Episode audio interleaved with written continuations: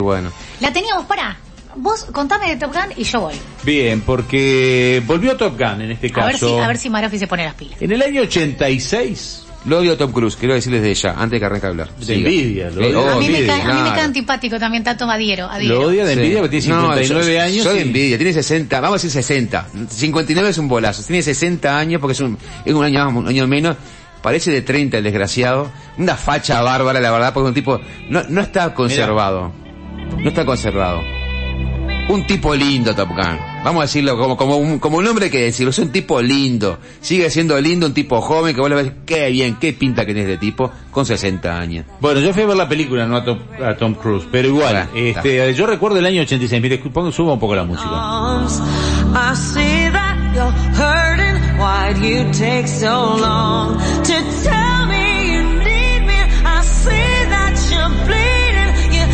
You don't Esta es la versión de Lady Gaga, la de la, la de ahora, porque la película, la película tiene una cantidad de guiños a la de 1986, por lo cual los que tenemos 56 años, recordemos la primera ocurrió hace 36 años, fue en el año 1986. Sí, señor. Yo cuando la vi tenía 20 años, salí impactado del cine. Verdaderamente me pareció, este, es una película elemental, básica, desde el punto de vista de guion, cumple con todos los clichés de Hollywood, lo cumplía en el 86, lo cumple ahora, pero salí fascinado en el año 86, salí fascinado en el año 2022. ¿Por qué? Porque es el cine de entretenimiento. Yo les recomiendo que vayan a verla al cine, porque además es una película para verla en una pantalla grande, para sentir el sonido envolvente que tienen hoy en día las salas. Es decir, vayan al cine a verla. Yo ayer fui a, Live Cinema allí en Costa Urbana, este, porque me quedaba práctico y porque en realidad estaba en algunas salas. Ya a partir del jueves va a estar en más salas porque lo que se hizo esta semana fue una especie de preestreno de la película. Vuelve a estar Tom Cruise y vuelve a estar Val Kilmer. Es fácil saberlo porque cuando inicia la película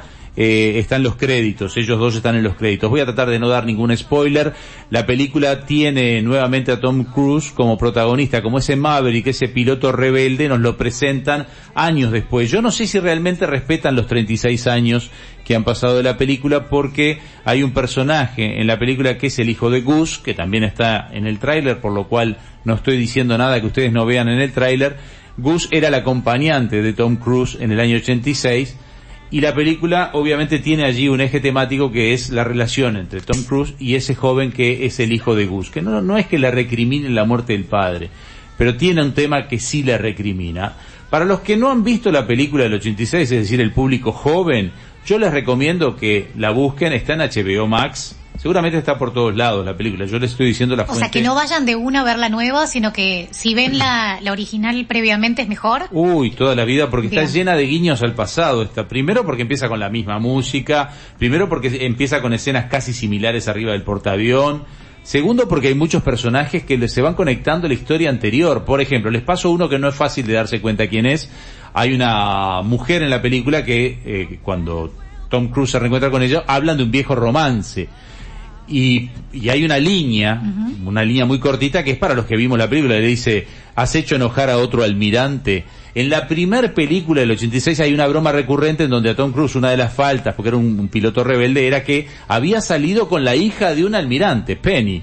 Ahora, bueno, ahora Penny aparece en esta película. Aparece Penny. No vuelve a encontrarse con lo que fue su amor de Tom, de Tom Cruise allá en la película de 1986. Maverick se había enamorado de una instructora, de una mujer un poco más grande que él, no aparece. esa Le, ofrecieron salir, sabía en la película. Está muy, muy mal, está, muy eh, mayor. eh, Está mayor, obviamente que comparado con Tom Cruise, todos estamos mayores. Yo tengo 10 años Claro. menos y estoy mayor que Tom Cruise, pero de todas formas sí, este, le, le ofrecieron la, la película y ella dijo que no la rechazó. La película lo que plantea es un argumento sencillo, tiene por momentos este, permanentemente el recuerdo de la película anterior. Me hizo acordar la misión a Star Wars, la de la que originalmente para mí era la película 1 y que ahora es la 4.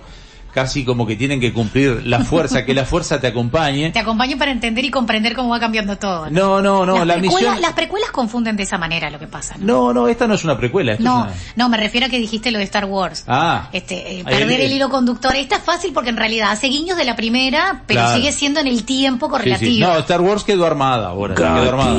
I am your father. Sí, ese era Darth, Darth Vader.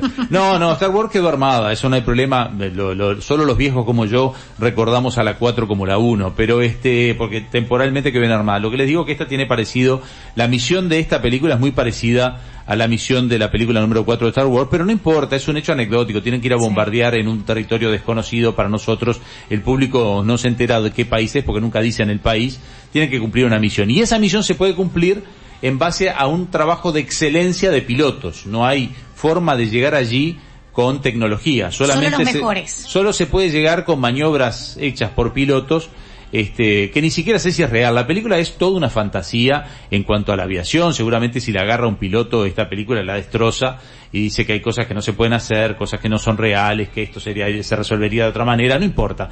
Déjense llevar por lo que es el cine, que el cine es magia, el cine es juego y el cine es entretenimiento. Uno se sienta en la butaca y lo que está viendo allí, si lo cree, si deja el cerebro en la puerta por un ratito y no entra a analizar todo, la película cumple con todo Ya- lo necesario. Ya le cuento que la cobra, esa que hacen en una F-14 es un divague atómico porque tiene flamaut enseguida. Solamente un avión puede hacer la cobra, que es el, eh, el, el MiG-29. Es el único que puede hacer. La cobra es eso que viene el avión y de repente se frena y queda parado hacia, eh, prácticamente en posición vertical se frena y después sigue su, su vuelo. Bueno, en el F-14 no, no puede hacerlo porque al hacer así tendría flamauto enseguida. Quiere decir que se apagarían los motores. Sí, igual eso lo hace el MiG, en realidad. El MiG-29, ah, el MiG-29. Es el MiG el que lo hace. Y el F-14 no. No, el F-14 hace maniobras de, de ascenso y ir para atrás, pero no, no hace eso. No hace la cobra. Creo que no, yo no sé, no, no, sé. tanto de... Por eso, no vayan como a analizarla como pilotos, Bien. vayan a divertirse con las escenas. Supongo que mucho de lo que ocurre allí no es real, no puede pasar, eh, porque eso ocurre en todas las películas, ¿no? Si no, este, Bruce Willis moría a los dos minutos en las películas que hizo. Y la todo- mitad de las eh, películas de ficción no podrían existir. Durarían tres minutos. Claro. Tres minutos. Eh, las de James Bond durarían tres minutos. Ojo, que algunas de esas cosas cuando se hicieron las películas no se podían hacer y con los años y la tecnología pasaron a poder ser reales, también es otra cosa, que en su momento en el cine eran imposibles. Así es. Así que bueno, mi recomendación es que si vieron la película en el 86 y les gustó, esta les va a gustar. Si no vieron la película en el 86, vean la película original, Top Gun, para ir a ver Top Gun Maverick. Y vayan a verla al cine porque vale la pena.